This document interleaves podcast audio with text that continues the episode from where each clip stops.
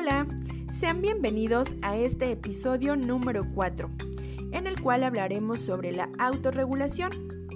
La autorregulación es la capacidad de las personas para acatar reglas, iniciar y terminar actividades de acuerdo a las demandas sociales, modular la intensidad, frecuencia y duración de las conductas en contextos sociales y educativos.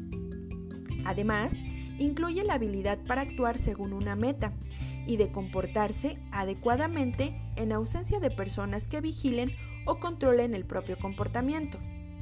La autorregulación se vincula con el control de emociones, de estrés, de impulsos del comportamiento, permitiendo pensar antes de actuar y enfocar la atención en una tarea determinada. Estas situaciones implican la habilidad para controlar los propios impulsos y parar alguna conducta si es necesario, y la capacidad para iniciar alguna actividad, aun cuando no se desee. Lo anterior no solo en la interacción social, autorregulación emocional, sino también en el pensamiento, autorregulación cognitiva. Durante la edad preescolar, los niños desarrollan poco a poco la capacidad de autorregulación y requieren la guía del adulto. Esa guía, sin embargo, debe encaminarse a dejarles de manera gradual la responsabilidad de sus propias acciones. Es por ello que en este episodio abordaremos también el tema de elecciones y consecuencias, que trata la forma en que podemos promover que los niños hagan elecciones propias y observen las consecuencias de actuar de una u otra manera. Dejar a los niños hacer elecciones. Los niños incrementan su capacidad de autorregulación con reglas claras y consistentes, pero también cuando se les da la oportunidad de decidir y planear sus propias conductas y actividades, y de las consecuencias que tengan de estas elecciones las consecuencias naturales y lógicas. Las consecuencias naturales son aquellas que se derivan directamente de la acción que tiene el niño. Por ejemplo, si el niño siempre olvida su juguete favorito en el patio, un día encontrará que se ha maltratado por el sol o por la lluvia. Si golpea a un niño, la consecuencia natural que puede obtener es que ese niño no quiera volver a jugar con él. Si un niño dejó sus juguetes tirados y como consecuencia no se le permite ver televisión, no se trata de una consecuencia lógica, ya que no se relaciona con su comportamiento, de manera que el niño lo tomará como un castigo. Cuando se usan consecuencias naturales y lógicas, el niño se encuentra en un mundo predecible, que le ayuda a tomar mejores decisiones y hacerse responsable de sus acciones. Por lo tanto, las consecuencias deben de ser apropiadas a la edad del niño. Se debe tener la seguridad de que se aplicarán las consecuencias lógicas que se han establecido.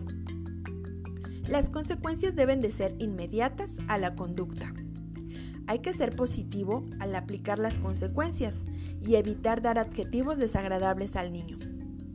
Explicar al niño que la consecuencia que obtuvo es resultado de su conducta y no un castigo explicar al niño cómo podría obtener mejores consecuencias. A continuación te brindaré algunos consejos prácticos con respecto a esto. 1. Tener reglas claras y razones por las que existen. Cuando un niño sabe claramente lo que se espera de él y conoce las razones por las que existen las reglas, entonces las respetará. Evitar reglas vagas como pórtate bien y cambiarlas por reglas sobre comportamientos claros como habla bajito mientras platico con tu tía. 2. Dar oportunidad de planear actividades.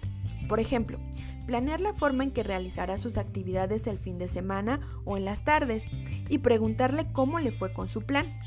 Platicar sobre la importancia de organizar las actividades. 3. Ofrecer alternativas. Aun cuando las cosas que debe de hacer el niño son obligatorias, hay que darle oportunidad de elegir entre alternativas. Por ejemplo, ¿quieres avena o granola para desayunar? O levantas primero tus juguetes o primero me ayudas a tender tu cama. 4. Ayudarlo a tomar decisiones, haciéndole preguntas sobre las consecuencias que obtendrá si toma una u otra decisión. Por ejemplo, Si te gastas lo que has ahorrado, tendrías que empezar a ahorrar otra vez para comprar el juguete que quieres. Si lo sigues ahorrando, en poco tiempo podrás comprarlo. 5. Permitir que participe al establecer reglas y consecuencias. Acordar junto con el niño cuáles serían las consecuencias lógicas de transgredir una regla. Esta es una forma en la que, además de sentirse tomado en cuenta, considera que las consecuencias son justas y no impuestas por los padres. 6. Usar modelos para explicarle las consecuencias que se obtienen al actuar de cierta manera, por ejemplo con cuentos, series animadas, películas o situaciones que observe con sus amigos. El niño decidió gastar el dinero en un helado y después cuando tuvo hambre ya no tenía dinero. 7.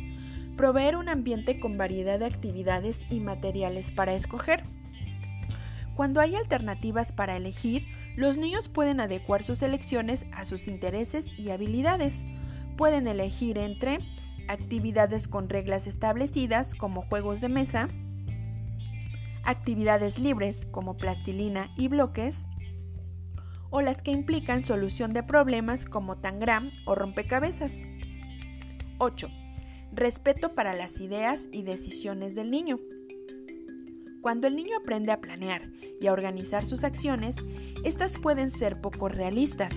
Es necesario guiarlo a acciones más realistas, sin hacerlo sentir que lo que ha decidido o planeado es incorrecto. Por ejemplo, eso sería muy bueno, pero tal vez no de tiempo. ¿Por qué no mejor haces esto? Espero que puedan poner en práctica estos consejos. A lo largo de los siguientes tres capítulos continuaremos abordando el tema de la autorregulación, así que los invito a escucharme la siguiente semana. No falten.